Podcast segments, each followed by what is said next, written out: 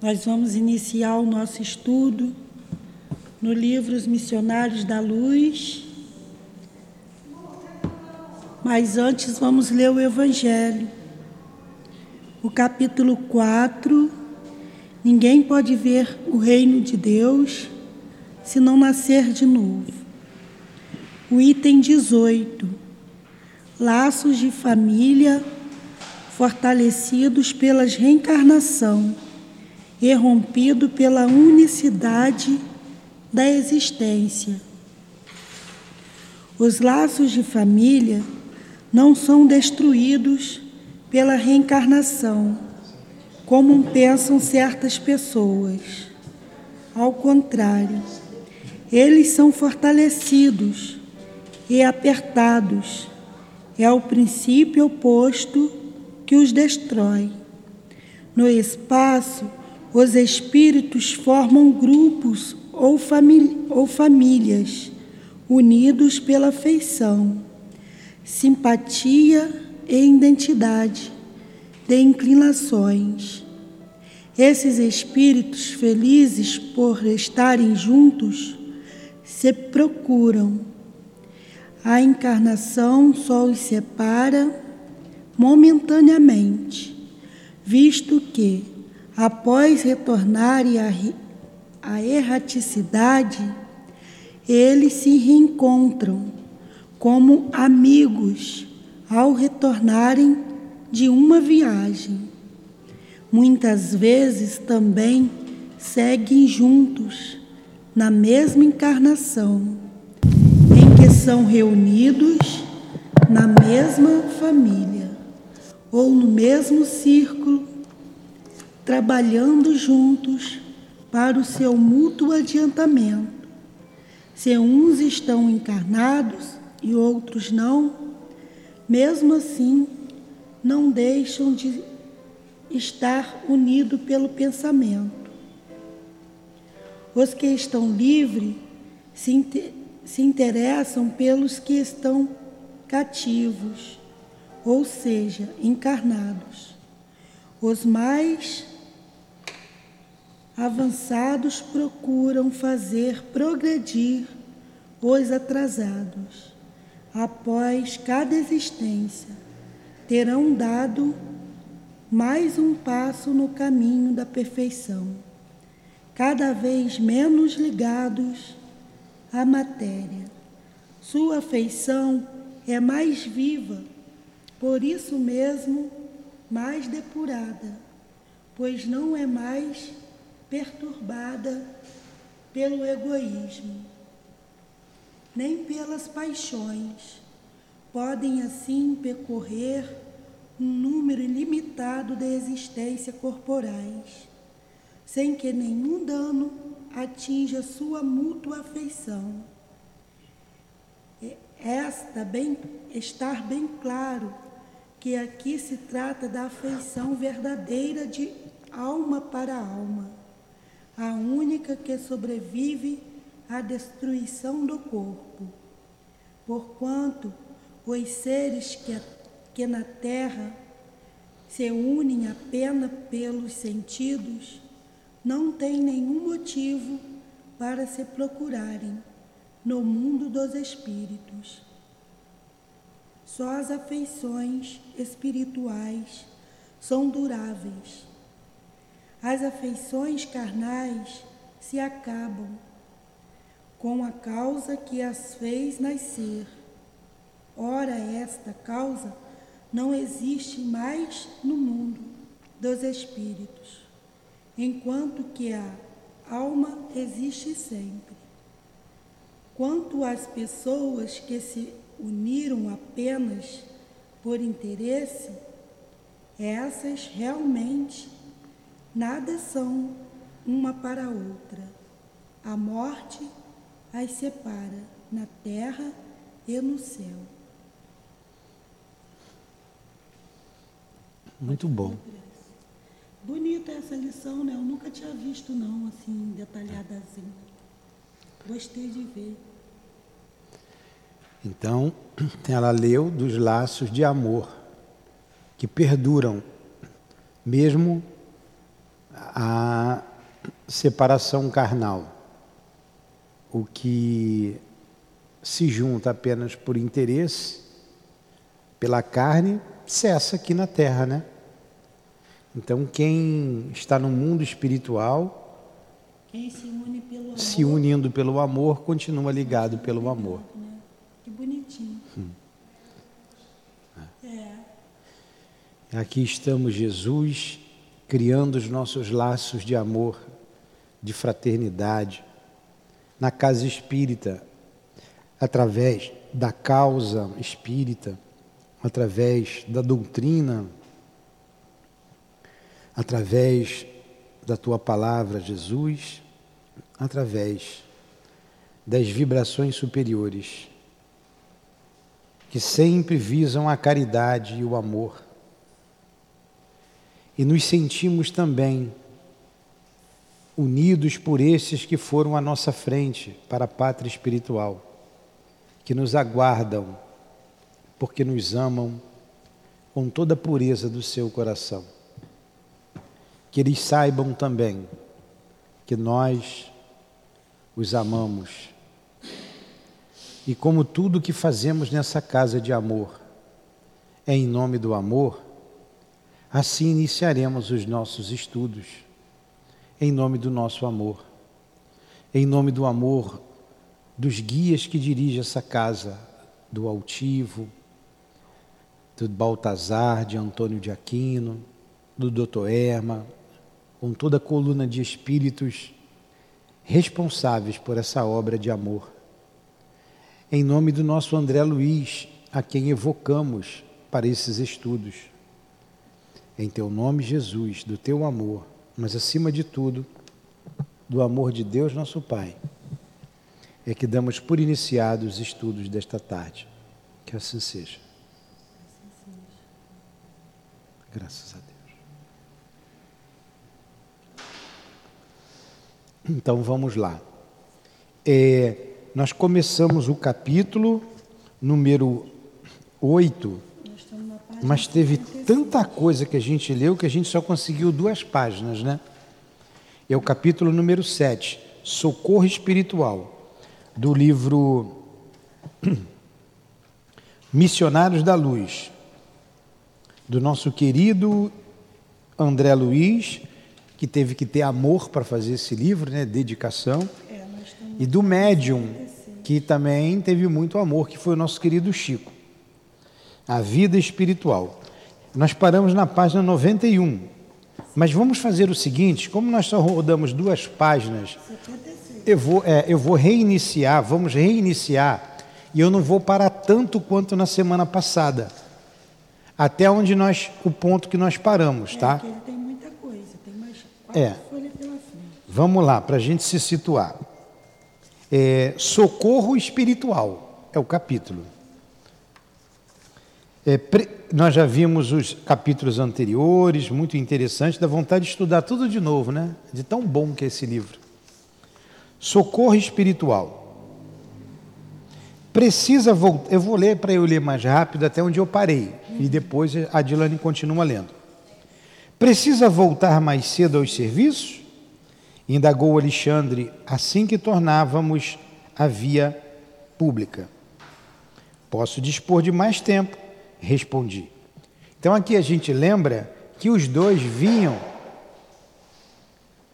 do lar daquele casal em que o marido frequentava o prostíbulo e foi acompanhado de duas entidades espirituais é, ligadas ao sexo, à prostituição, mas quando ele chegou em casa, as entidades não puderam entrar, porque a esposa era, ela, fazia o culto no lar, era bondosa, fazia oração, então eles não, não conseguiram entrar. E o capítulo anterior se desenrolou em torno desse assunto. Eles tinham saído do centro espírita, a mãe, a filha e o rapaz. A mãe e o rapaz tinham problemas, né? É, morais, e a filha não, a filha ainda tentou aconselhá-los. E quando o rapaz vai na direção da sua casa, As entidades o acompanham e elas não entram. Saindo dali, o Alexandre convida o André Luiz para uma outra experiência. Ainda bem que o André Luiz foi, né? Para a gente saber que experiência é essa. E a gente estudou muito semana passada esse capítulo, mas vamos lá. Meu interesse era enorme na continuidade das instruções. Alexandre possuía vastíssimas experiências médicas. Minhas aquisições nesse terreno, em comparação com as dele, representavam conhecimentos pálidos. Não, depois você vê o que foi aquilo. Você está prestando atenção aí. Tenho ainda hoje uma assembleia de esclarecimentos a irmãos encarnados, continuou o orientador. E se você puder comparecer, teremos satisfação. Então vai ter uma assembleia no mundo espiritual para irmãos encarnados, né? Interessante. Como não? Estou, estou aprendendo e não devo perder essa oportunidade. Saímos. As entidades perturbadas mantinham-se à porta, dando a ideia de alguém à espera de brecha para entrar. A gente até enfatizou, a gente tem visto aqui no nosso trabalho, é, eu botei no, no, nesse negócio de vibrar, mas é chato quando alguém fica ligando e assistindo, né? É,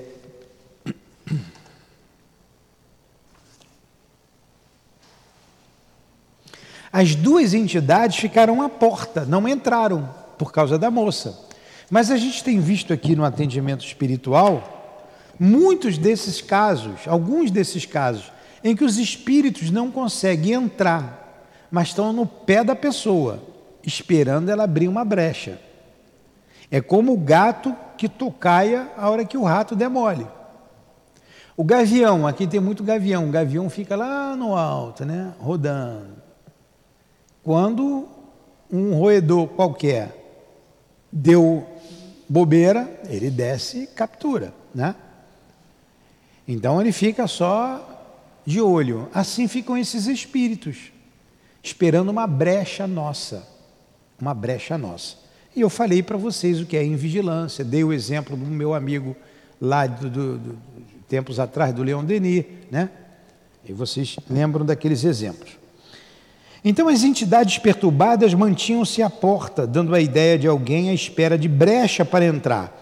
Da mesma forma que ficam entidades aqui fora do centro espírita, esperando a gente sair, e se a gente der uma brecha, a gente se envolve com eles.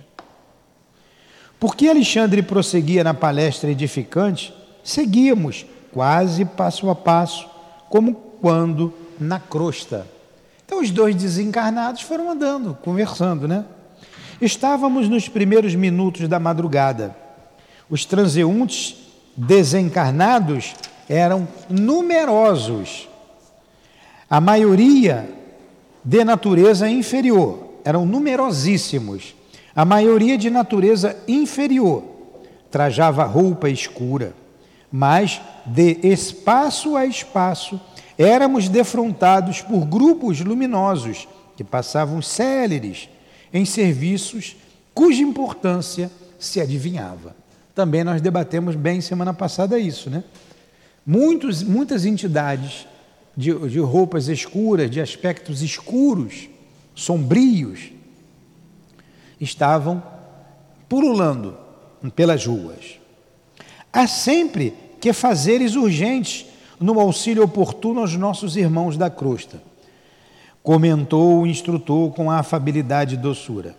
E na maior parte das vezes, é mais eficiente o nosso concurso à noite quando os raios solares diretos não desintegram certos recursos de nossa cooperação. Lembro também que nós conversamos sobre isso. Algumas propriedades que tem no paz, né, nas emanações fluídicas, e que a luz solar acaba é, é, atrapalhando. Né? Então, a noite é melhor porque tem uma maior eficácia. É o que ele está dizendo aqui. Nós falamos até uma composição do fluido, que é o fósforo, que com a luz ele se, ele, ele, ele se degrada, né? como outras substâncias, que tem o fluido e num passe a escuridão é mais apropriada para uma efetividade maior. Não tem problema da passe de dia, mas de noite a eficácia é maior. A entidade amiga que demonstrava muita inquietude no olhar, assim. Eu pulei aqui, desculpe. Não havia terminado quando se acercou de nós, inesperadamente, uma velhinha simpática. Justina, minha irmã, que o Senhor a abençoe, saudou o orientador gentil. A entidade amiga, que demonstrava muita inquietude no olhar, respondeu com afetuoso respeito e explicou-se. Alexandre, tenho necessidade do seu auxílio urgente e vim ao seu encontro. Desculpe-me. E antes que o instrutor pudesse sondar-lhe verbalmente a aflição, a interlocutora prosseguiu. Meu filho Antônio encontra-se em estado gravíssimo. Agora era Alexandre que a interrompia. Adivinha o que se passa. Quando o avistei no mês findo, notei-lhe as perturbações circulatórias. Sim, sim, continuou mãe aflita. Antônio vive no círculo de pensamentos muito desregrados, apesar do bom coração. E hoje trouxe para o leito de repouso tantas preocupações descabidas, tanta angústia desnecessária, que as suas criações mentais se transformaram em verdadeiras torturas. Em balde auxiliei-o com os meus humildes recursos. Infelizmente, é tão grande o seu desequilíbrio interior que toda a minha colaboração resultou inútil, permanecendo-lhe o cérebro sobre a ameaça de um derrame mortífero. Então, a gente também debateu bem sobre isso. A, a essa senhora é, Justina foi interceder junto a Alexandre pelo filho. E o filho estava com pensamentos desregrados. E a preocupação dele era com as coisas comezinhas da vida, não era coisas graves. E nós falamos muito bem sobre isso, que é a invigilância.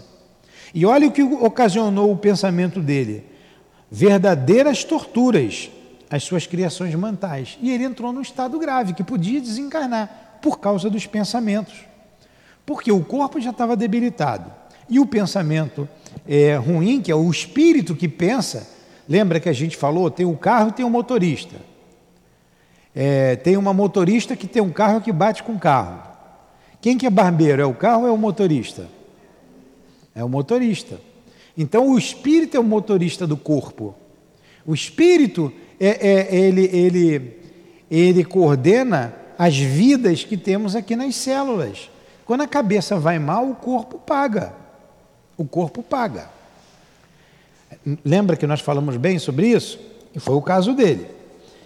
Ó oh, Alexandre, bem sei que devemos subordinar nossos desejos aos desígnios de Deus. Entretanto, meu filho necessita de mais alguns dias na terra. Creio que em dois meses conseguirei dele indiretamente a solução de todos os problemas que lhe afetam, a paz da família. Sua autoridade pode auxiliar-nos. Seu coração edificado em Cristo permanece em condições de fazer fazer-nos semelhante bem. Reconhecendo a urgência do assunto, Alexandre exclamou: A caminho, não temos um segundo a perder. Daí a poucos instantes penetramos na residência confortável, na residência confortável. A velhinha aflita conduziu-nos a uma, a uma alcova espaçosa, quer dizer, um quarto, né? Onde o filho, chefe da casa, repousava metido em alvos lençóis, dando-me a impressão característica de um moribundo. O que é um moribundo? Está com um pé na cova, outra aqui, né? Então, mas ele era uma pessoa boa, ele tinha fé em Cristo. E ela precisava que ele ficasse mais dois meses na terra. Olha como que a morte, por isso que espírito superior nenhum diz, ah, vai morrer dia tal a tal hora. Não é assim. O espírito superior, psiu, cuidado. Ele fala, ó, está num período, ele sabe mais ou menos quando a gente vai desencarnar. Mas não pode dizer, ah, vai ser quinta-feira, dia, dia 9, às sete horas da tarde, da noite. Ele não vai dizer isso. Olha como é que varia. Ele estava quase lá, mas eles iam fazer de tudo para poder prorrogar a vida dele, para resolver alguns assuntos de família. Antônio parecia próximo dos 70 anos e exibia todos os sinais do arteriosclerótico adiantado. Aí vocês têm que ver aí o que é arteriosclerose. O que é arteriosclerose? Você que é enfermeira.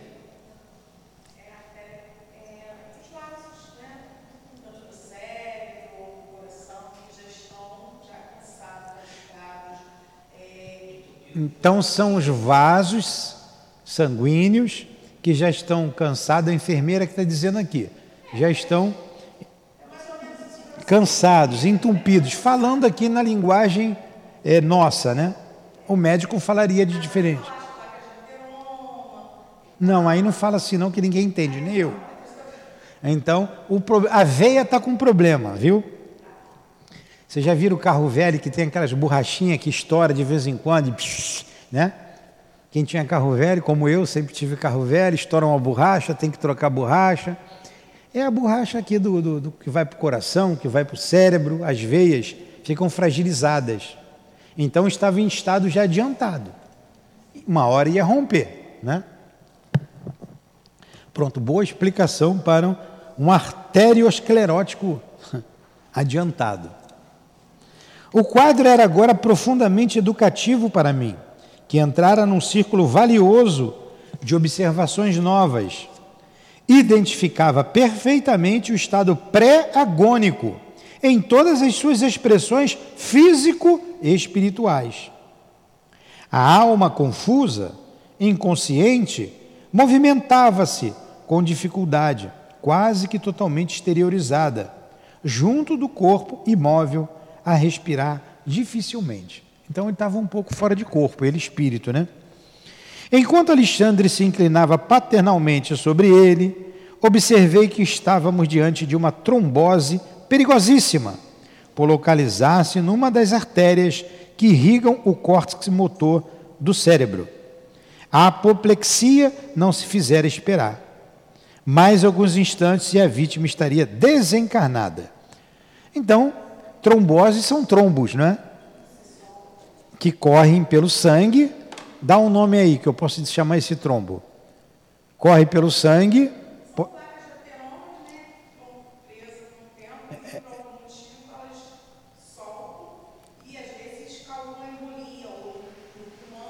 É. É. Então esses trombos vão causar uma embolia pode ir no coração, no cérebro, no pulmão. Então eles viram isso e o caso era urgente. Ele ia desencarnar já já, né? Iam desencarnar já já. Antônio, Antônio, mantenha-se vigilante. Nosso auxílio lhe pede sua cooperação. Alexandre, que centralizara todas as atenções no enfermo, tocou-lhe o cérebro perispiritual e falou com autoridade serena, né? Para ele manter Atenção. O moribundo, desligado parcialmente do corpo, abriu os olhos fora do invólucro de carne, dando a entender vagas noções de consciência. E o instrutor prosseguiu. Você foi acidentado pelos próprios pensamentos, em conflito injustificável. Suas preocupações excessivas criaram-lhe elementos de desorganização cerebral. Intensifique o desejo de retomar as células físicas, enquanto nos preparamos a fim de ajudá-lo. Este momento é decisivo para as suas necessidades. O interpelado não respondeu, mas observei que Antônio compreendera a advertência no imo das forças da consciência, colocando-se em boa posição para colaborar em favor de si mesmo. Então, ele estava ali moribundo, né? E o Alexandre conversou com ele em espírito. Em espírito. Ele compreendeu, voltou para o corpo e ele vai fazer ali o que deve ser feito, para ele não desencarnar. E olha a chamada de atenção que ele recebeu. Você foi acidentado pelos próprios pensamentos em conflito injustificável. Aquilo está causando nele um problema sério. Um problema sério. Né? Vamos lá. Aí foi aqui que nós paramos, né? Em seguida, o orientador iniciou complicadas operações magnéticas no corpo inanimado, ministrando energias novas à espinha dorsal.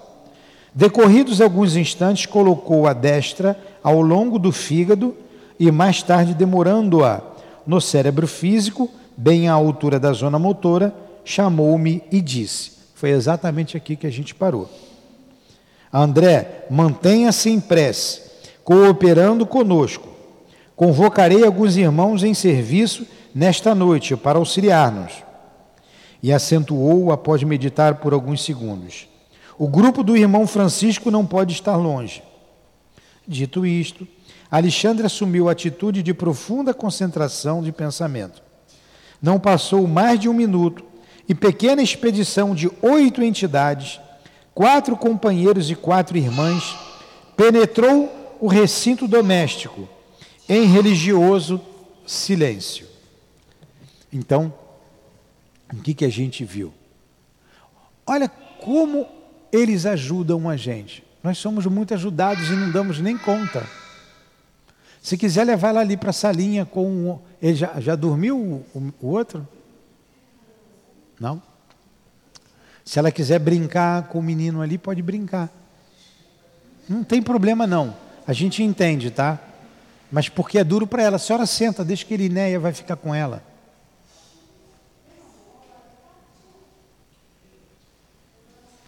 Porque para ela também é difícil. É, a gente sabe disso. É porque o outro ali acabou a pilha, está ali já.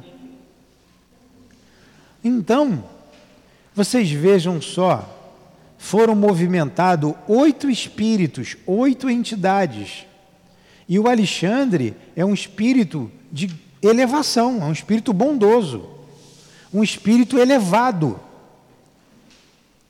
Então aquele aquele senhor Antônio, aquele trabalhador do Cristo, tinha mérito para isso.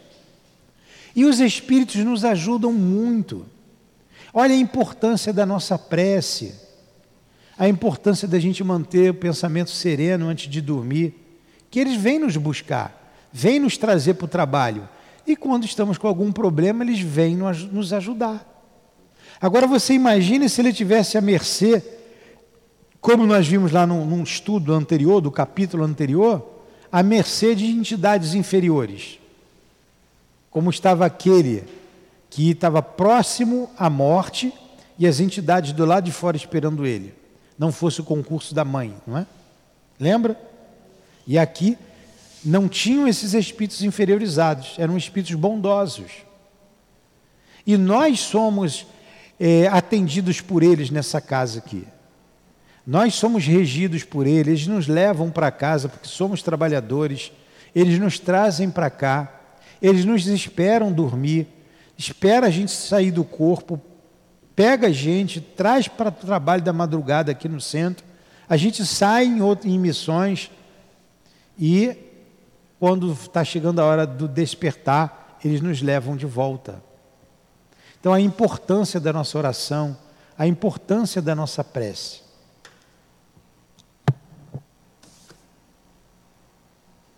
Conforme observa, estamos diante de um caso gravíssimo. Hã? Então vamos lá, eu pulei, né? Dito isto, então vou voltar. É, aí chegaram oito entidades, né? Saudamos-nos todos ligeiramente. E o instrutor dirigiu-se atencioso à entidade que guardava atribuições de chefia. Francisco, precisamos aqui das emanações de alguns dos nossos amigos encarnados, cujo veículo material esteja agora em repouso equilibrado. Olha, vamos buscar recursos em médiums encarnados, gente encarnado. Pegar a energia do encarnado para levar para ele. E ao passo que o novo irmão observava, cuidadoso, o agonizante, Alexandre acrescentava: conforme observa, estamos diante de um caso gravíssimo. É preciso muito critério na escolha do doador de fluidos. O dirigente dos socorristas pensou o momento e obtemperou. Olha só a importância de nós, médiums, nós, trabalhadores da doutrina espírita, nós, estudiosos da doutrina espírita, termos uma noite de sono tranquila, botar a cabeça no lugar para dormir, fazer a sua prece. Porque mesmo dormindo, a gente o nosso corpo físico é usado para tirar energia em alguns casos graves. Aí, olha que o, o que o instrutor falou, o Alexandre. É preciso muito critério na escolha do doador de fluidos. Aí eu vou, fui para uma churrascaria de noite, bebi, tomei meu show, não tem nada demais, vou beber, socialmente. Aí você vai dormir. Como que você vai doar fluido? Que fluido que você tem para doar? Está todo contaminado. Daí a nossa vigilância, até com a alimentação. Até com a alimentação. Vamos lá. Temos um companheiro, né? o outro pensou, pensou, disse assim: temos um companheiro que nos atenderá razoavelmente. Trata-se de Afonso. Enquanto vou buscá-lo, nosso grupo auxiliará sua ação curativa emitindo forças de colaboração magnética através da prece. Francisco ausentou-se imediatamente. Nesse instante, a velhinha aproximou-se do instrutor e falou respeitosa: Se há necessidade de fluidos de irmãos encarnados, quem sabe poderíamos empregar o concurso de minhas netas que repousam nos aposentos próximos? Não, respondeu Alexandre, delicadamente não atenderiam às exigências em curso. Precisamos de alguns, de alguém suficientemente equilibrado no campo mental. Olha só. O, preste atenção, Dilane, deixa ele. O moribundo precisava de fluido de médio. A velhinha bondosa, estou falando velhinha porque botou velhinha aqui, né? A senhora é, uma velhinha. Uma velhinha bondosa. É, falou assim: vamos pegar o fluido das minhas netinhas que estão dormindo aqui do lado no quarto. Não, não, não. Não podia. Tinha que ser alguém que tivesse equilíbrio mental.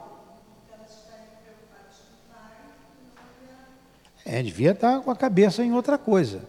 Não necessariamente em coisas é, é, mundanas, não. Não necessariamente. Podia ser a preocupação com o próprio pai, como você está dizendo.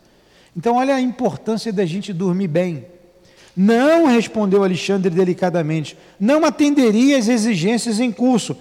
Precisamos de alguém suficientemente. Me dá um lápis, por favor. Equilibrado no campo mental. Ó, alguém suficientemente. Não, não li não. A mãe inquieta afastou-se enxugando os olhos. Atendendo ao sinal afetuoso do orientador, aproximei-me observando o doente de mais perto, mantendo-me embora na íntima atitude de oração. Antônio é viúvo faz 20 anos, explicou Alexandre. Está nas vésperas de vir ter conosco, no plano espiritual. Nosso amigo, porém, necessita de mais alguns dias na esfera da crosta, para deixar alguns problemas sérios devidamente solucionados. O Senhor nos concederá a satisfação de colaborar no reerguimento provisório de suas forças. Então, olha só, o seu Antônio precisava ficar alguns dias para resolver problemas da terra.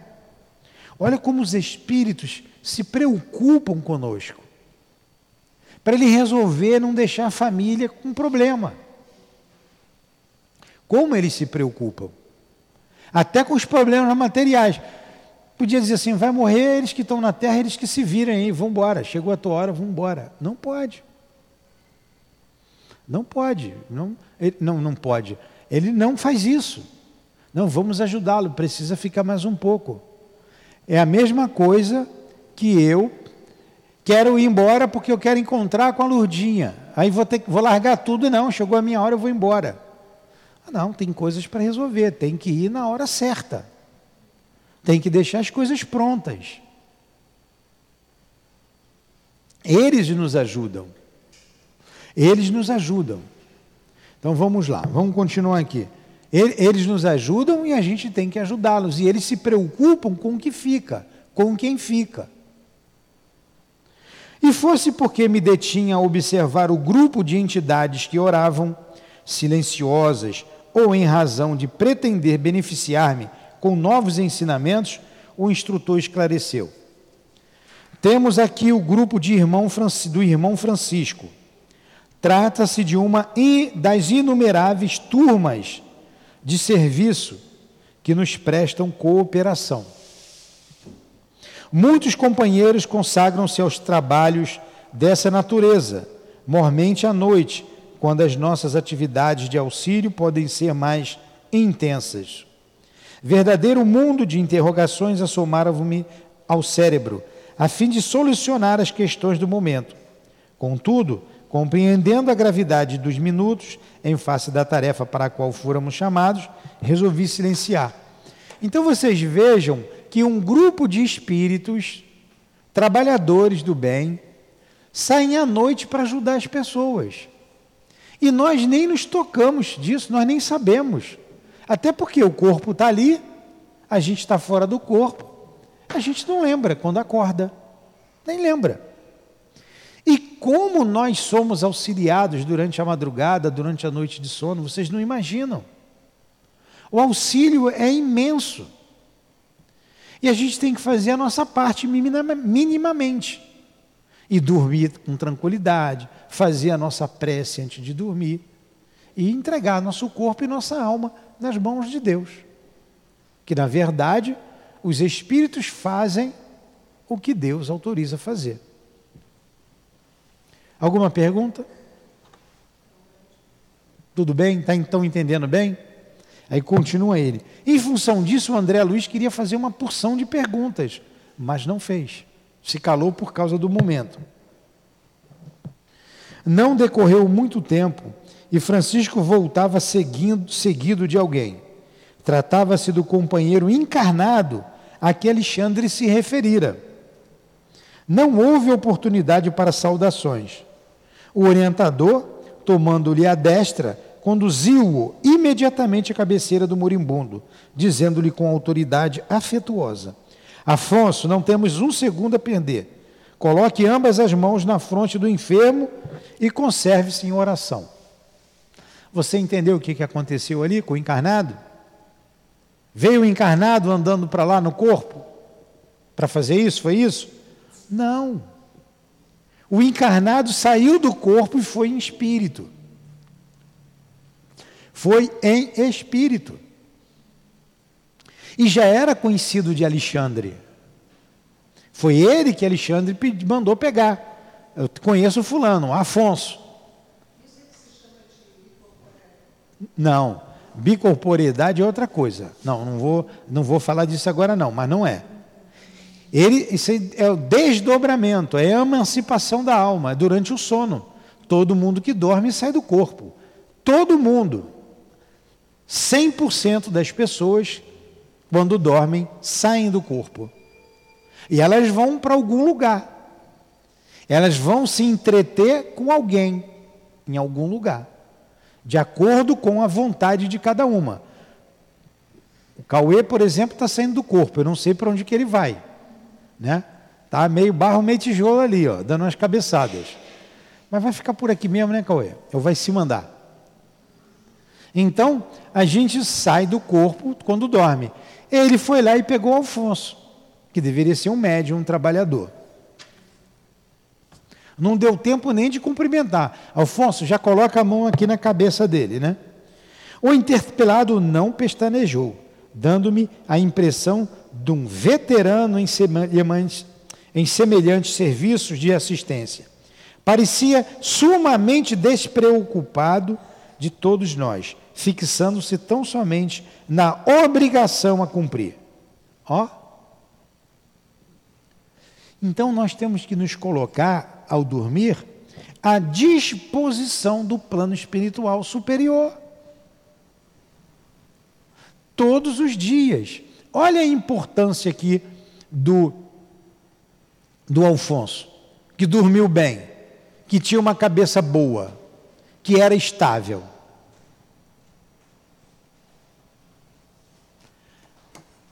Viu, dona Dilânia? É, minha cabeça está. Não estou fazendo nada. Tá? Mas eu não, não fiz acusação nenhuma. Tô, prestou atenção, ouviu? Eu também estou falando. Olha, tudo que eu, que eu digo aqui para vocês, que eu leio, quando eu enfatizo, eu estou dizendo para mim primeiro. Né? Estou dizendo para mim. Precisamos ter atenção, até na hora de dormir. Foi então que vi Alexandre funcionar como verdadeiro magnetizador, né? passando magnetismo. Recordando meus antigos trabalhos médicos nos casos extremos de transfusão de sangue, via-lhe perfeitamente o esforço de transferir vigoroso fluido de Afonso para o organismo de Antônio já moribundo.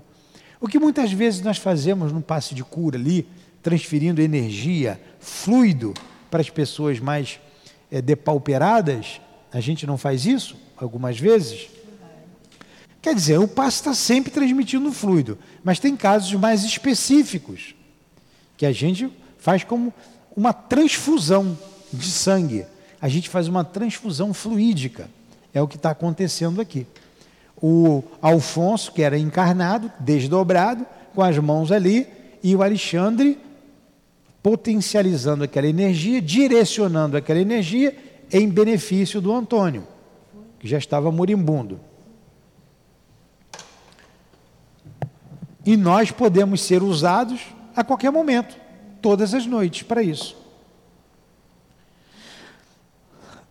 Na qualidade de discípulo acentuado, minhas faculdades de análise, junto de preciosa lição, observei que o semblante do enfermo transformava-se gradualmente. À medida que o instrutor movimentava as mãos sobre o cérebro de Antônio, este revirava, revelava sinais crescentes de melhoras. Verificava sob forte assombro que a sua forma perispiritual reunia-se devagarinho à forma física, integrando-se harmoniosamente uma com a outra, como se estivessem de novo em processo de reajustamento célula por célula. Ele foi tomando cor, foi ficando corado novamente com a transfusão magnética. Depois de um quarto de hora, segundo o meu cálculo de tempo, estava fim da laboriosa intervenção magnética e Alexandre, chamando a velhinha, acentuou.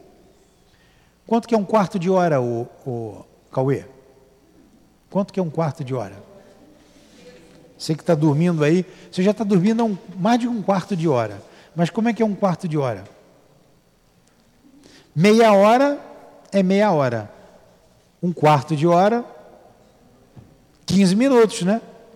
Então foi uma transfusão de 15 minutos e a operação foi feita.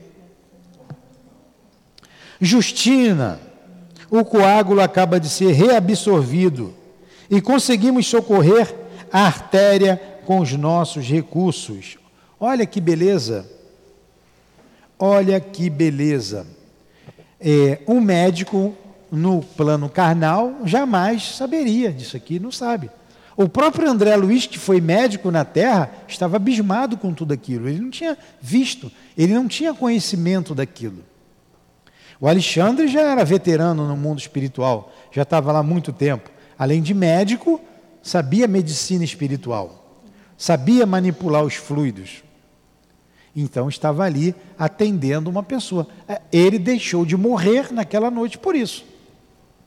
Com o magnetismo ele conseguiu absorver o, o, o, o coágulo para o corpo carnal, né? transferir.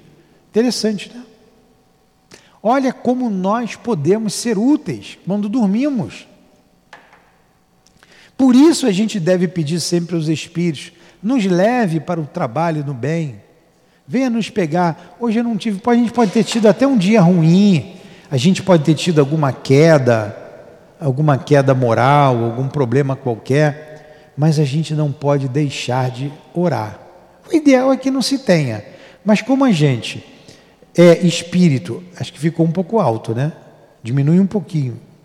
Como nós somos espíritos é, em prova, em processo de crescimento, temos as nossas falhas. Mas não impede se com sinceridade a gente se arrepender da bobagem que fez e pedir para os espíritos nos ajudar, nos socorrer, eles virão. Por que nos abandonariam? Eles vêm, nos socorrem e nos utilizam como trabalhador. Certamente a gente recebe uma chamada lá, né? Mas eles usam a gente mesmo assim. A vantagem de não ouvir nada, de não ver nada, de não sonhar é essa. Que a gente acorda tranquilo, né? Eu nunca fui chamado a atenção até hoje, eu não me lembro de nada como nós somos, né? A gente vacila, está pensando que espírito superior dá mole para gente? Não dá não. Dá não.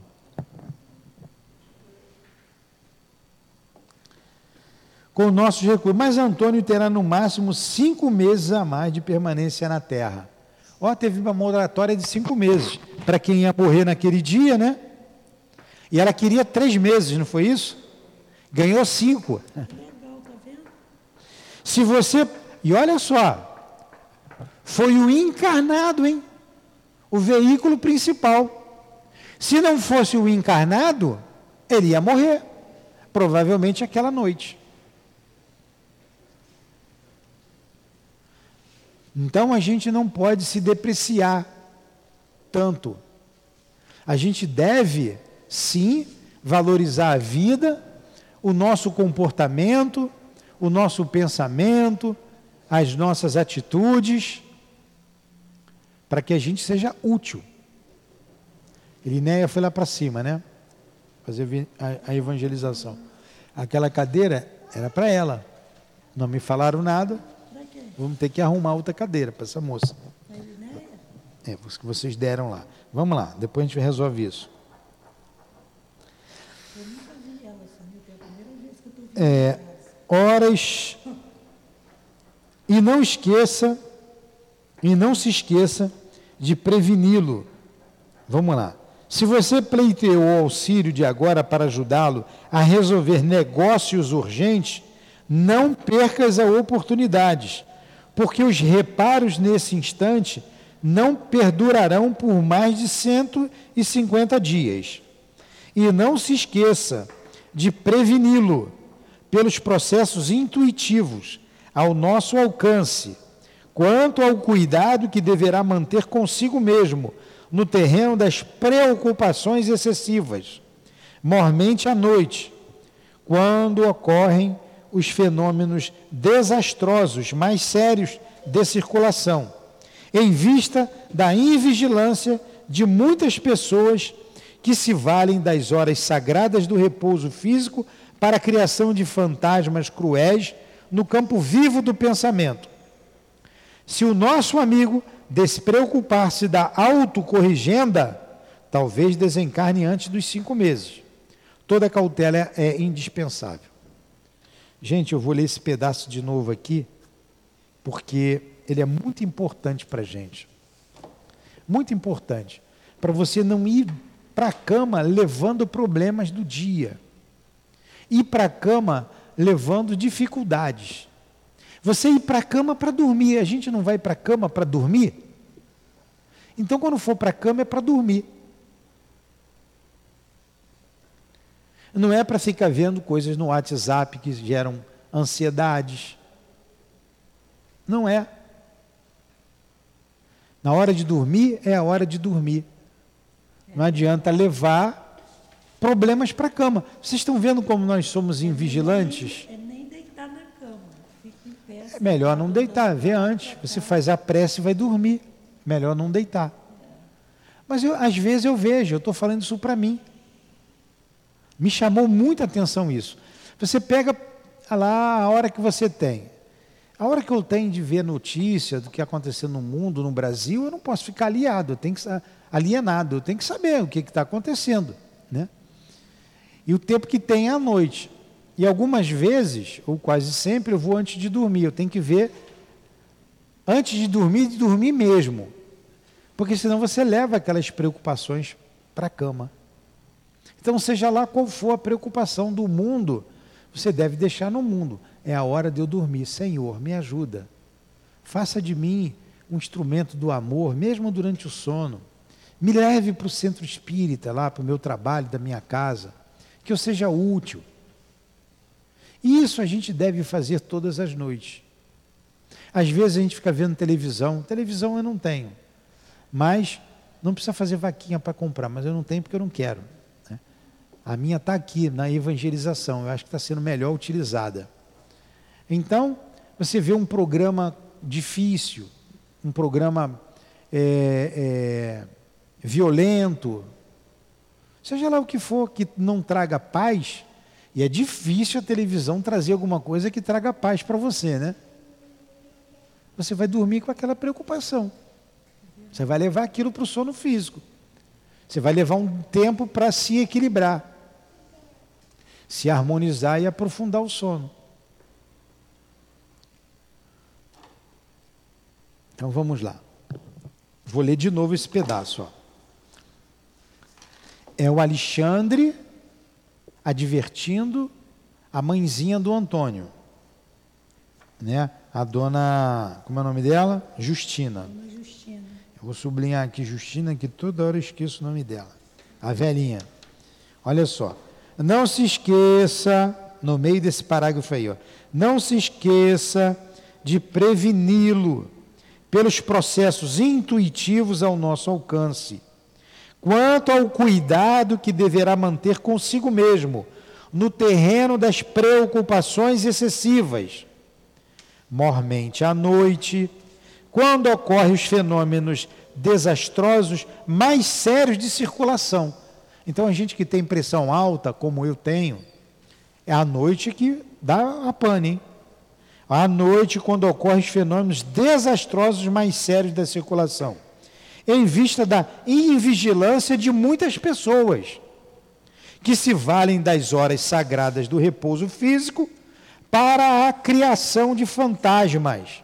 Quer dizer, fica inventando, fica pensando no que não deve.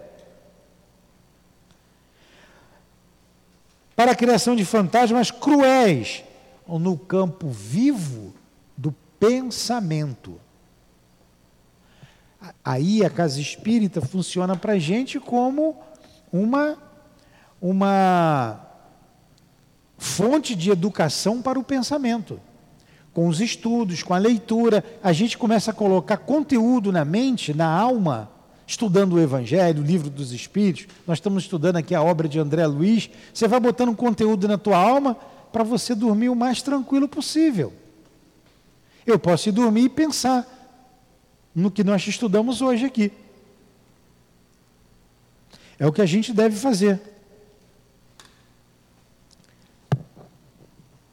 Se o nosso amigo despreocupar-se da autocorrigenda, talvez desencarne antes dos cinco meses.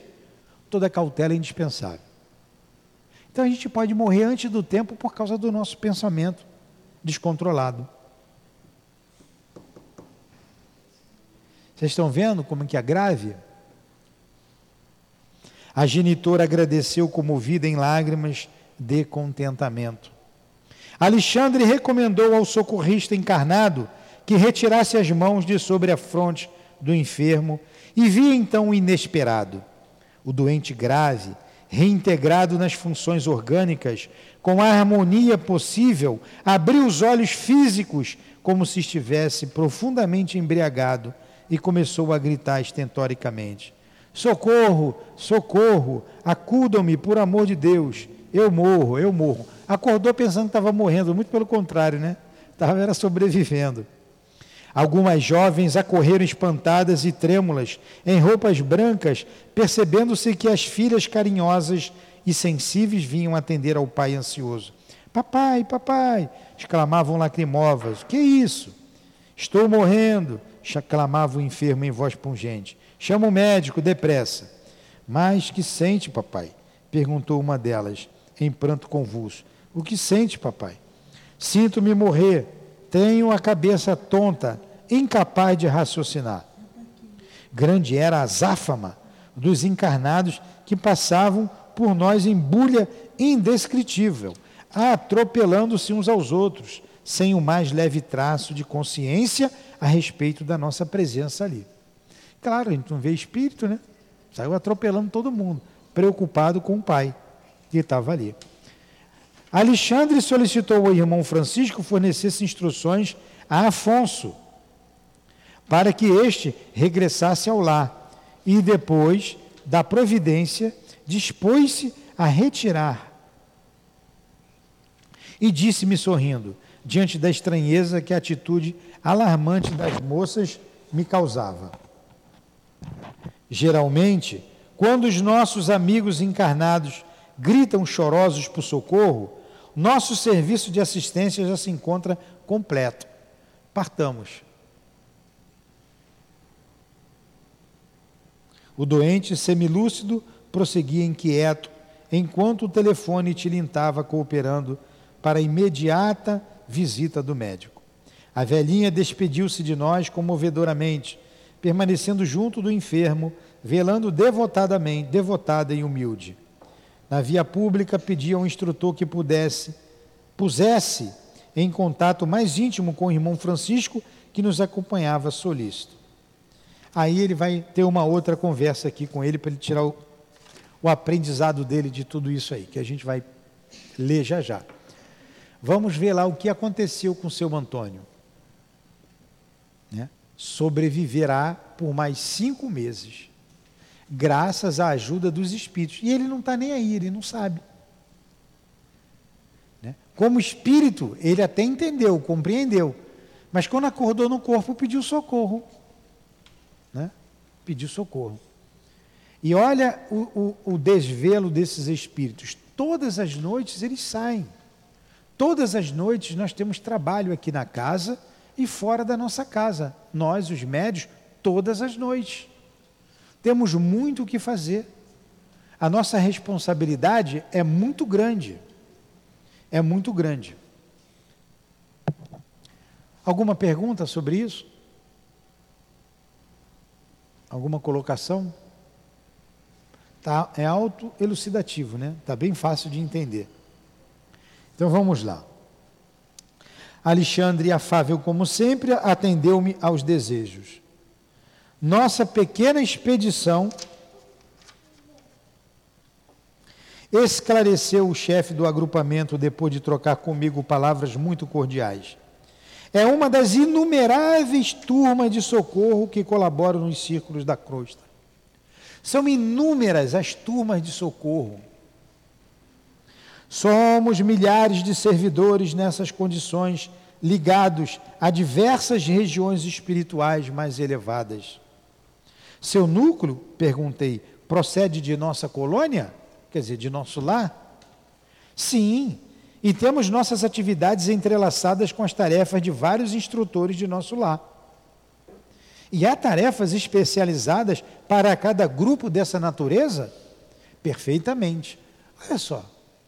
Tarefas especializadas para assuntos de socorro aos encarnados na crosta. É verdade.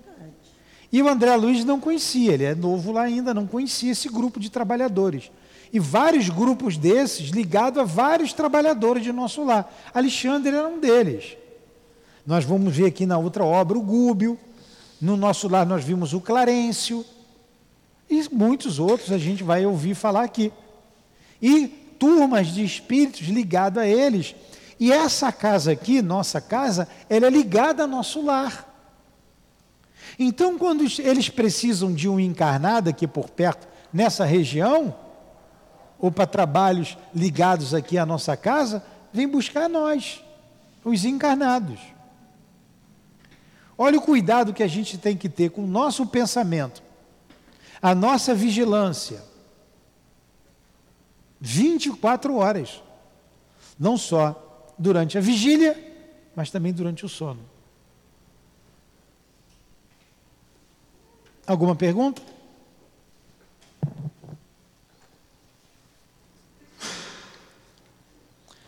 O nosso, por exemplo, acentuou Francisco Gentil, destina o reconforto de doentes graves e agonizantes. Olha, a gente foi dar o passe aqui num senhor aqui perto. Ele também já estava mais para lá do que para cá. Né? Aí a gente foi lá. Não tem problema. Nós fomos lá. Nós sabíamos que ele não ia muito longe, mas não, não tem mágica. Você está vendo. Então nós fomos lá dar o passe nele, algumas vezes. E ele desencarnou.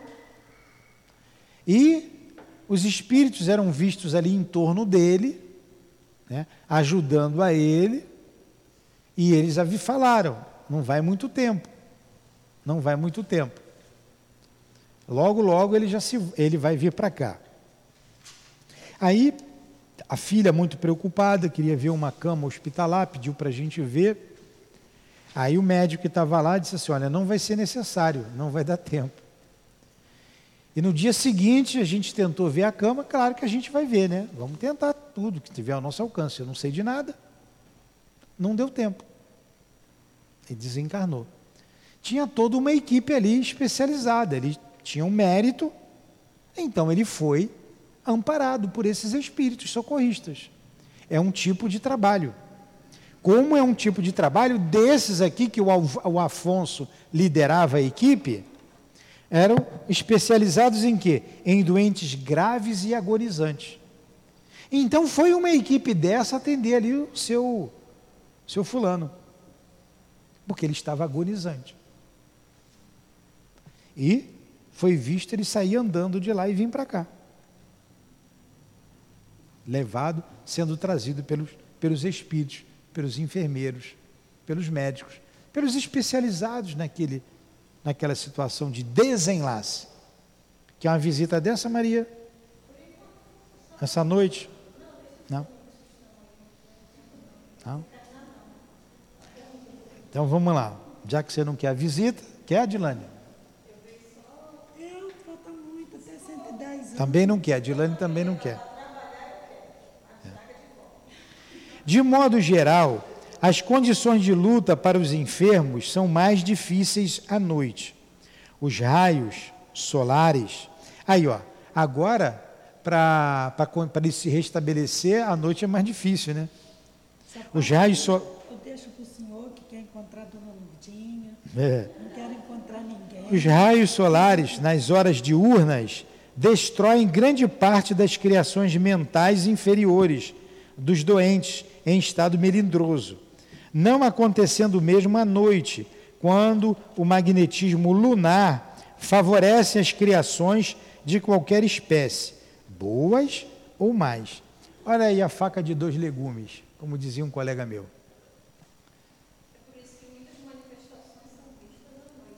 É, pois é. Então a noite tem o seu lado bom, tem o seu lado mal. O seu lado bom, que os eflúvios magnéticos são mais eficazes. A luz não destrói determinadas propriedades que o fluido contém. Porém, ela potencializa os maus pensamentos, as suas, as suas fantasias, e fica mais difícil de se diluir. É o que ele está dizendo, que a gente não sabe. O magnetismo lunar favorece a isso.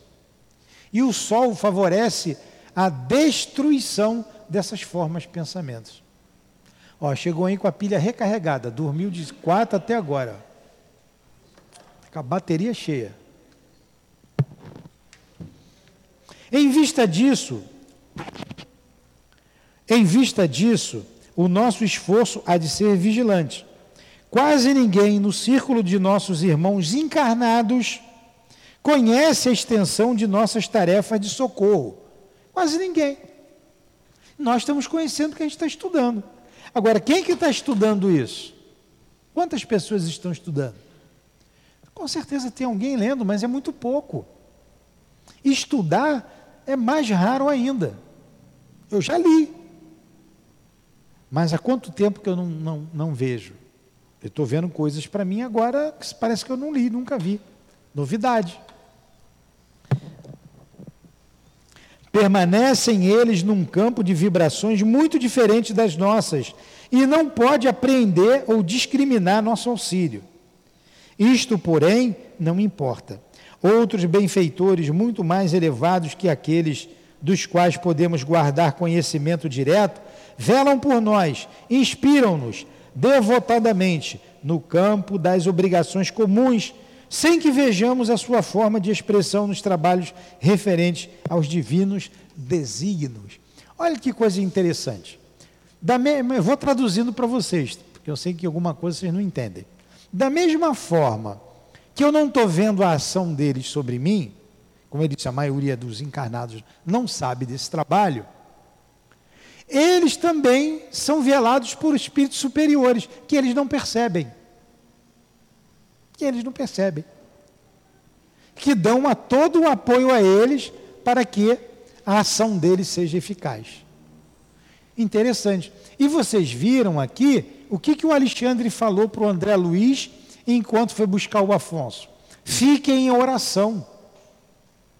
Ora, o Espírito estava ali pedindo a Deus por ele. Fiquem em oração. Quando o Afonso entra, o encarnado entra, o que, que o Alexandre faz? Não, não tem a perda de tempo, ele já foi com a mão ali, vai com a mão aqui e, e fica em oração pedindo a Deus, pedindo às forças superiores, que ele não estava percebendo, mas que vinham em auxílio dele. Como nós fazemos aqui. E ficamos em oração. Nós evocamos aqui o altivo. Nós evocamos o André Luiz. Então vamos partir do princípio, muita gente evoca o André Luiz em muitos lugares, o altivo também, não é médio exclusivo daqui, o espírito é exclusivo de uma casa. Ele é o diretor da casa, mas ele socorre outros outras casas também. Mas vão partir do princípio que ele esteja aqui, o André Luiz, o Altivo, todos eles aqui, a Lurdinha, a Elvira, a Cidinha, a Neuza, os amigos lá nossos lá do que a gente sempre chama em auxílio. A Dona Ivone, o Chico, todo mundo aqui. Nós não estamos vendo. Quem que precisa me inspirar para eu passar essa lição aqui da maneira mais clara e eficiente. Quem escreveu a obra? Quem foi que escreveu a obra? O André Luiz. Ele, então, partindo do princípio que ele esteja aqui do meu lado. Então, é ele que está aqui me inspirando, me ajudando, me fazendo compreender. Às vezes, às vezes eu deixo a Dilane ler, e quando ela lê, eu, às vezes eu dou uma, uma, uma, uma, eu não presto atenção, eu não entendo, porque não, não, leu direto, não usou a pontuação correta, eu me perco. Aí eu tenho que ler de novo, aí vem bem claro na minha cabeça o pensamento e o raciocínio daquilo. Então é ele que está me inspirando. Eu não estou vendo, eu não estou sentindo, eu não sei, mas é ele. É assim que acontece. Acima dele tem outros espíritos, mas aqui foi ele que escreveu, ele sabe por que, que ele escreveu. Ele sabe. O Alexandre Não, ele, sabe. Ele ditou, né, para alguém escrever. É. Ele, ele, o, o, o, mais do que o próprio Chico, que escreveu, que foi o instrumento, que foi o médium. É assim que funciona. E a gente não é, percebe isso. Se um médium não está preparado, não escreve, ele não ia escrever nada. É. Mas, sim, mas mais do que o Chico, que foi o instrumento, ele sabe do que ele escreveu. Ele é que sabe. Ele que sabe, que ele viveu lá. É. Como a gente, quando a gente estuda a Dona Ivone aqui quinta-feira, quem que a gente evoca? A Dona Ivone. Dona Ivone, por favor, me ajuda, me inspira. Foi ela que escreveu. Então a gente está estudando quinta-feira Devassando o Invisível, fruto da experiência mediúnica dela.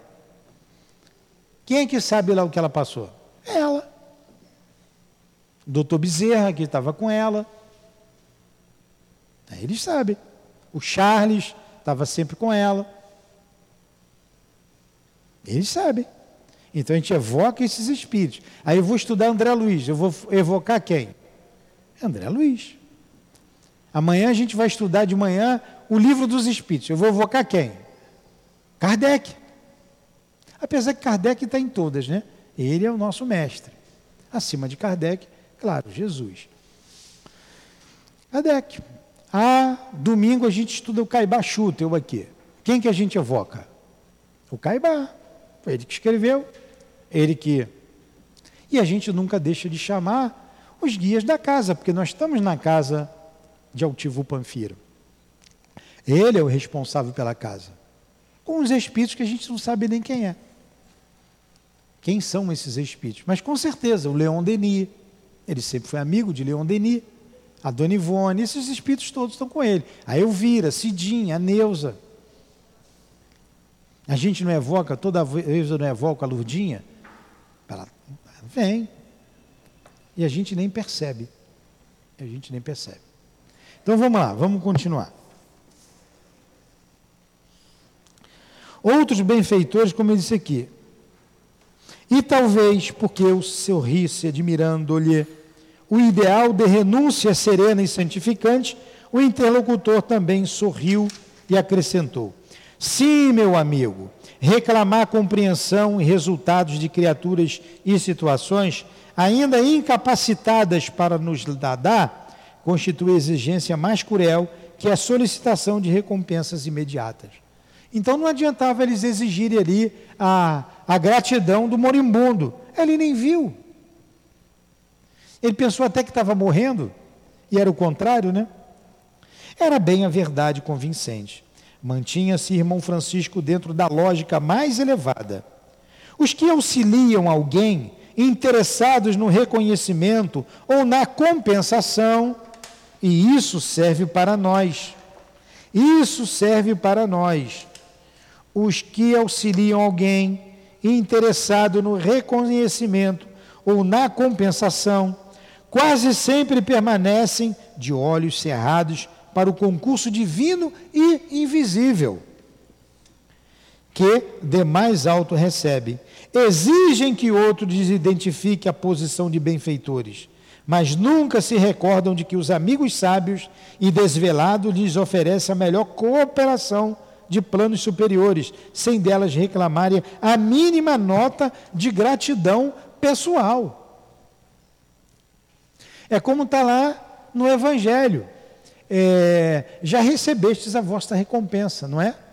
Não tem aquela, aquela parte? Quando você quer o reconhecimento dos homens, quando você faz para mostrar aos homens, não sabe a vossa mão esquerda o que faz a direita. Quando você faz isso, você quer o reconhecimento dos homens. Ah, eu ajudei a Maria. Olha como é que eu sou bom. Ó, eu ajudei a Maria, viu? Maria está me devendo. Eu estou querendo o quê? Reconhecimento de vocês. Reconhecimento dela. Então, eu já recebi a minha recompensa. Eu não quis a recompensa do céu, eu quis da terra. O louro, o aplauso de vocês. É, os políticos fazem muito bem isso, né? Muito bem, são os artistas, né? Artistas hipócritas. Então, olha aí o que está por trás disso, Conceição. E eu estou vendo isso aqui hoje. A pessoa não se dá conta que ela fez aquilo ali auxiliado por mais alto. E quem está mais no alto não está aborrecido porque eu não agradeci. E eu estou querendo a gratidão da Maria e o reconhecimento de vocês. Então, aquela parte que está no Evangelho, não saiba a vossa mão esquerda o que fez a mão direita, significa isso. Significa isso. Porque tudo que a gente faz de bom, de auxílio ao nosso próximo, a gente recebe auxílio do invisível. Quantas vezes a gente ajuda alguém e a gratidão vem do guia daquela pessoa, que a gente nem vê. E eu quero exigir a gratidão daquela pessoa. Se eu exigir a gratidão dela, eu estou querendo os aplausos dela. E não o apoio do, do mais alto. Não a gratidão do mais alto. Entenderam isso? É. Pois é. Claro que a gente ser grato é muito bom. é, a gente deveria ser grato por tudo. Tanto que Jesus também faz uma referência à gratidão na cura do, do, dos dez leprosos. Quando um volta para agradecer, somente um, ele pergunta: cadê os outros? Ele perguntou. Então significa que só aquele que retornou ficou curado de verdade, porque ele reconheceu em Jesus o seu benfeitor. Os outros não, os outros voltaram para o mundo. A doença ia voltar, curou a doença no corpo, não curou a doença da alma. A indiferença continuou. Tudo bem até aí? Vamos lá. Interessante, muito bom isso. Os que auxiliam alguém interessados no reconhecimento da compreensão quase sempre permanecem de olhos cerrados para o concurso divino e invisível que do mais alto recebem. Exigem que outros identifiquem a posição de benfeitores, mas nunca se recordam de que amigos sábios e desvelados lhes oferecem a melhor cooperação de planos superiores, sem deles reclamarem a mínima nota de gratidão pessoal.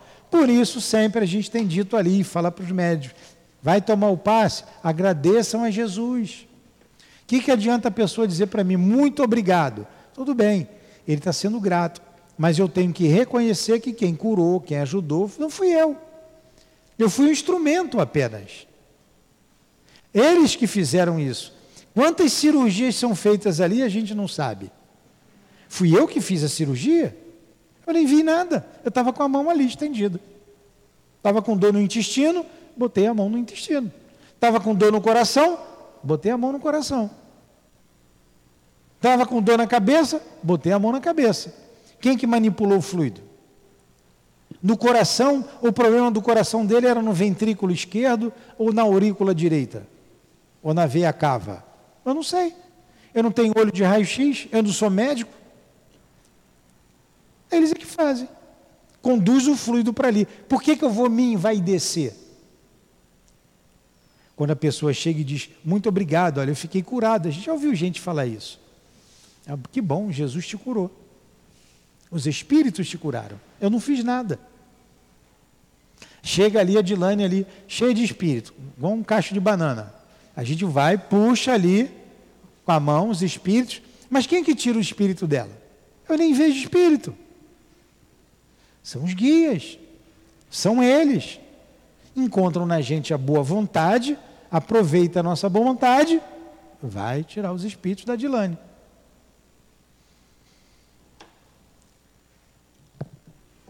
Por isso, a necessidade da humildade. Humildade é igual canja de galinha, não faz mal para ninguém.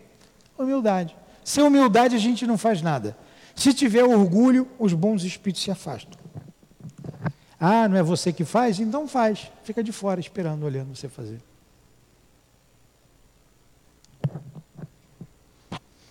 São muitos irmãos afins, continuou o meu interlocutor, interrompendo minhas reflexões íntimas, que se reúnem depois da morte do corpo, em tarefa de amparo fraternal, quando já alcançaram os primeiros degraus da escada de purificação do que me é possível ajuizar. Semelhantes trabalhos são dos mais eficientes e dignos em favor dos homens. Raramente os companheiros encarnados, quando em excelentes condições de saúde física, podem compreender as aflições dos enfermos em posição desesperadora ou dos moribundos prestes a partir. Vou ler de novo que eu voei, ó. Minha cabeça foi longe. Engraçado, né? A minha cabeça foi lá na cozinha com uma preocupação. Eu li e não sei o que eu li. Eu pensei no som para ver se o som estava bom. Não tá. Tá bom o som? Não.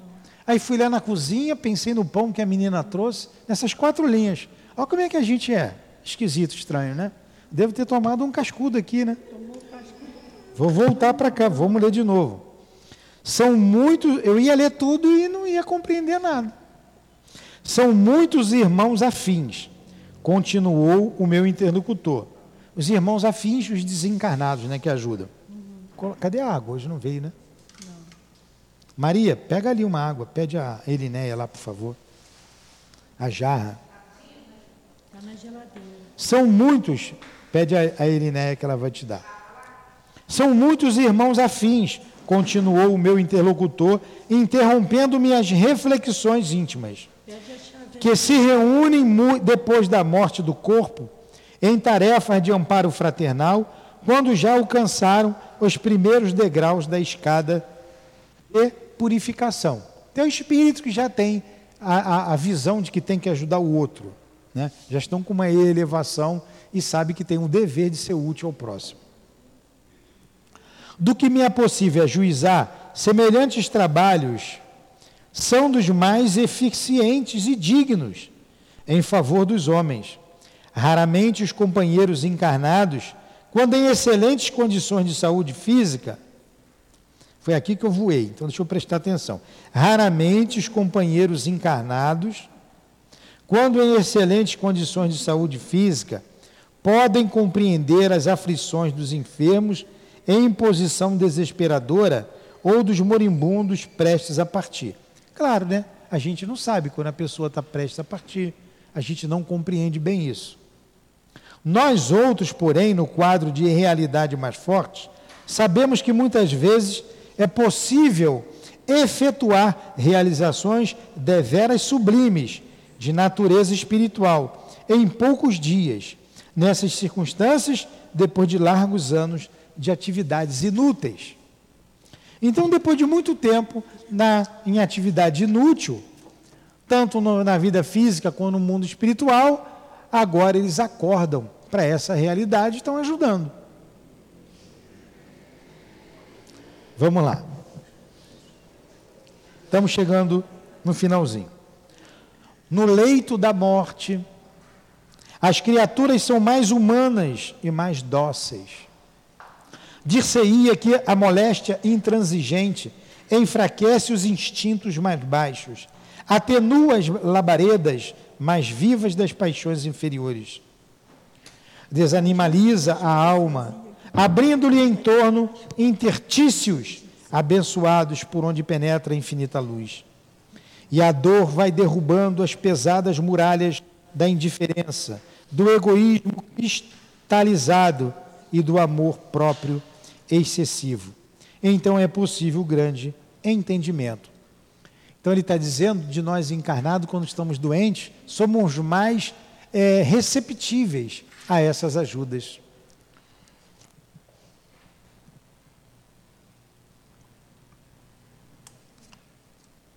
Dizem que não é bom beber água quando está falando, né? Mas ficou sequinha, obrigado. Ficou sequinho a garganta. Vocês falaram muito, e secou foi a minha garganta. Acentua-lhe o heroísmo e gravam-se-lhe no coração para sempre mensagens vivas de amor e sabedoria. Na noite espessa da agonia começa a brilhar a aurora da vida eterna. E aos seus clarões indistintos, nossos princípios são facilmente aceitos. A sensibilidade demonstra características sublimes e a luz imortal lança fontes de infinito poder nos recessos do espírito. Então, quando a gente está moribundo, a gente fica mais receptível, né? No momento de dor, da doença, a gente fica mais frágil. Não é? É isso que acontece.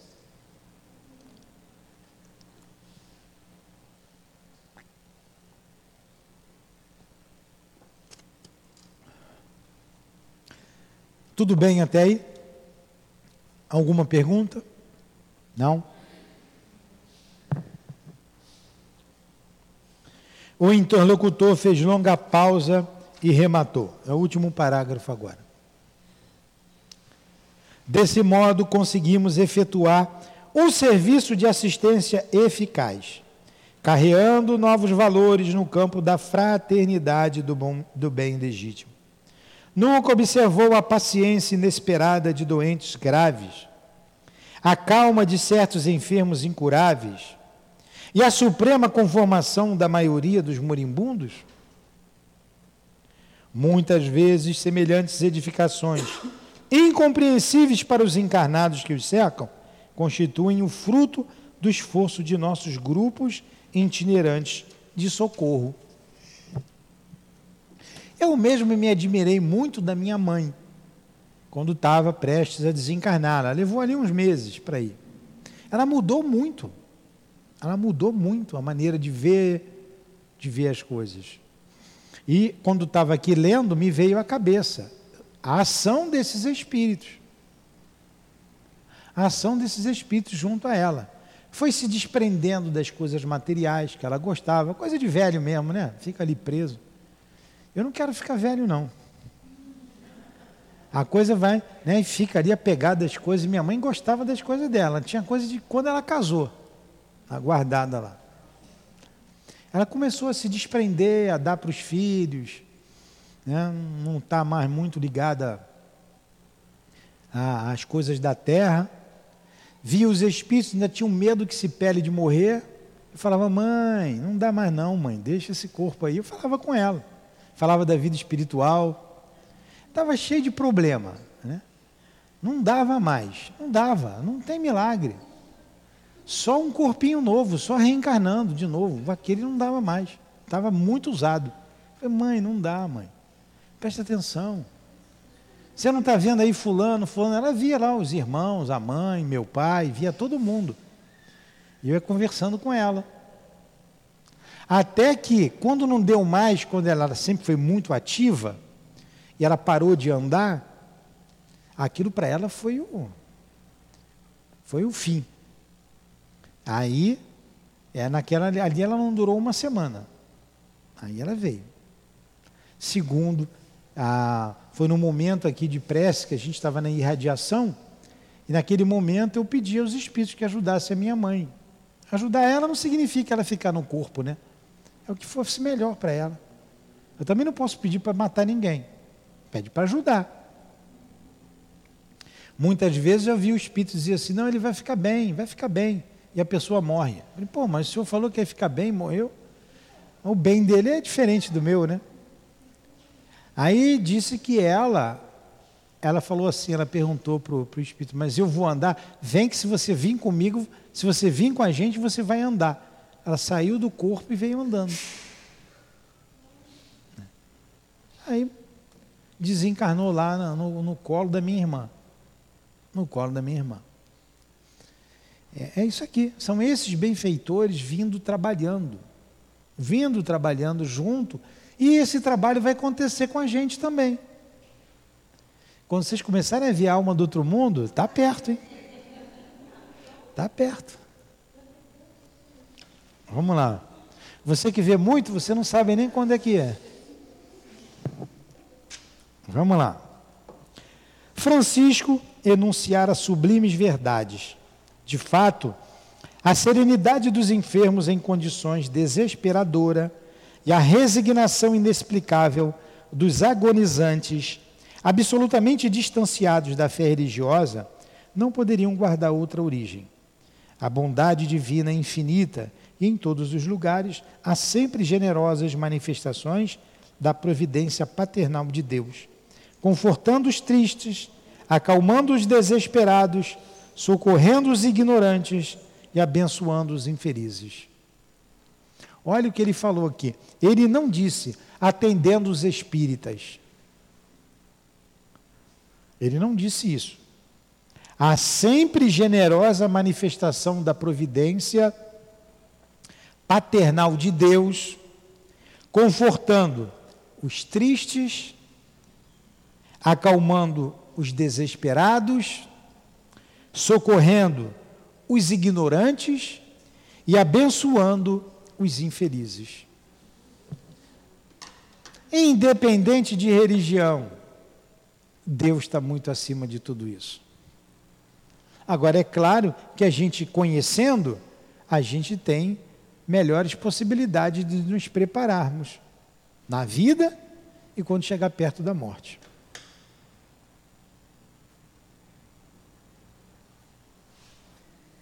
Quando chegar perto da morte. Tudo bem até aí? Não, termina logo. Né? Terminou. Esse trabalho que a gente faz de visita a enfermos. Cadê? Você terminou? Acabou, acabou, terminou.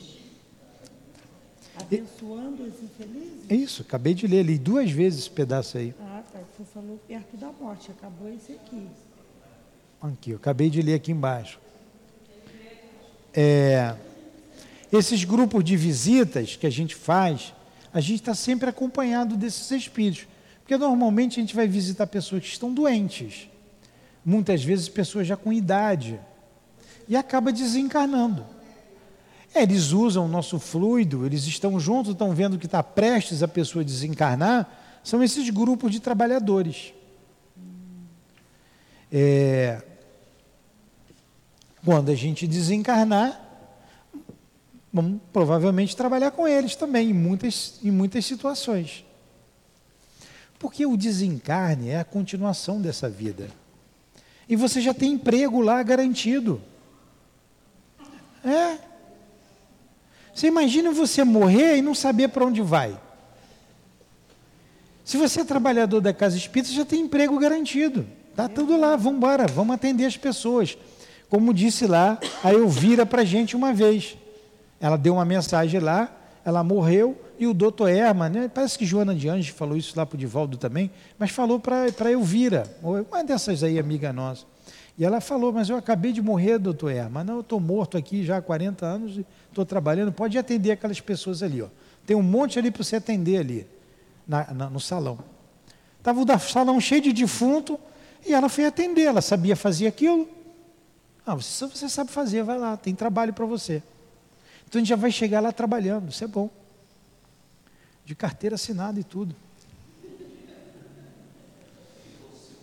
É. Ninguém vai ficar desempregado. Pensa que vai descansar em paz? Ninguém descansa em paz. A gente trabalha em paz. Então, em vez de dar trabalho para eles, para depois a gente servir, a gente já vai direto servindo. Vai direto servindo. Não tem, não tem mágica, não, não tem. Não, não é diferente. Não tem muito o que elocubrar em torno disso, não. Ah, como é que está a minha mãe? Pô, como é que era a tua mãe? Você vai saber. Como é que está o meu irmão que morreu? Como é que era teu irmão? Ah, meu irmão morreu de overdose, fumava maconha, cheirava. Quer milagre? Ele foi para onde? Não tem milagre. Foi para o centro espírita. Ah, como é que está? Não é que não haja o socorro, é que a cabeça dele é aquela ali. A, a hora que houver a possibilidade de socorro, ela chegará. Mas se a pessoa não quer, não, Entenderam? Às, às, vezes pode ser que a pessoa, né, é, depois que morreu, tomou um choque ali, aí vai, quer dizer. Pode ser também, né? Tomou um tá choque, ficou com medo, se arrependeu. Minha mãe está seguindo ali, deixa eu ir lá ver a minha mãe, aonde que ela vai, porque já que ela está ali, aqui onde eu estou está ruim, deixa eu ir lá. É. Entenderam isso? Vamos rezar? Semana que vem a gente continua no capítulo 8. Vamos agradecer então. Ó, fala com o Marquinhos que ele só vai sair daqui depois pois, Vamos fazer a nossa prece.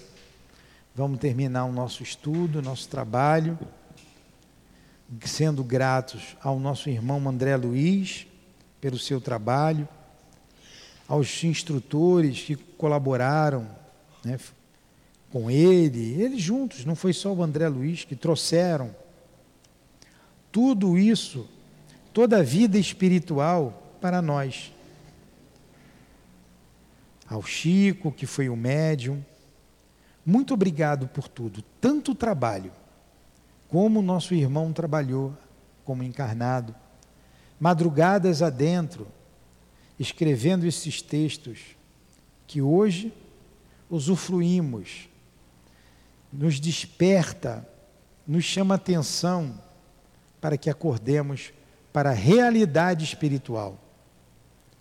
Que essa noite possa ser uma noite proveitosa para todos nós. Então, desde já, suplicamos a esses guias aqui presentes que nos leve aos nossos lares, nos traga, assim que nos desprendermos do corpo, para o trabalho do bem, para que sejamos úteis a irmãos encarnados e desencarnados na pátria espiritual. Queremos, Senhor, precisamos ser úteis à tua seara na tua seara de trabalhos. Envolva o nosso pensamento, a nossa alma, ajudando-nos a criar resistência ao mal e não deixar que caiamos em tentação. Sustenta-nos, fortaleça-nos, ampara-nos. Precisamos muito da ajuda de vocês, da ajuda de Jesus, da ajuda de Deus, nosso Pai. Muito obrigado por nos despertar. Mais uma vez agradecemos e repetimos. Muito obrigado. Que Deus abençoe a nossa casa, essa casa que divulga a doutrina espírita, que estuda e divulga a doutrina espírita, que estuda e divulga Allan Kardec, estuda e divulga Jesus. Que ela cresça e que ela se finque nesse pedaço de terra, atendendo os desígnios superiores, e que nós sejamos sempre instrumentos desses desígnios, instrumentos maleáveis nas mãos dos nossos guias, do nosso altivo, da direção espiritual da nossa casa. Que seja então em nome do amor, que seja em nome do nosso amor, que seja em nome do altivo com essa equipe espiritual aqui presente, do nosso irmão André, de Allan Kardec, de Leon Denis, em teu nome, Jesus. Mas acima de tudo, em nome de Deus, que encerramos os estudos da noite de hoje em torno do livro Os Missionários da Luz, a vida espiritual. Que assim seja.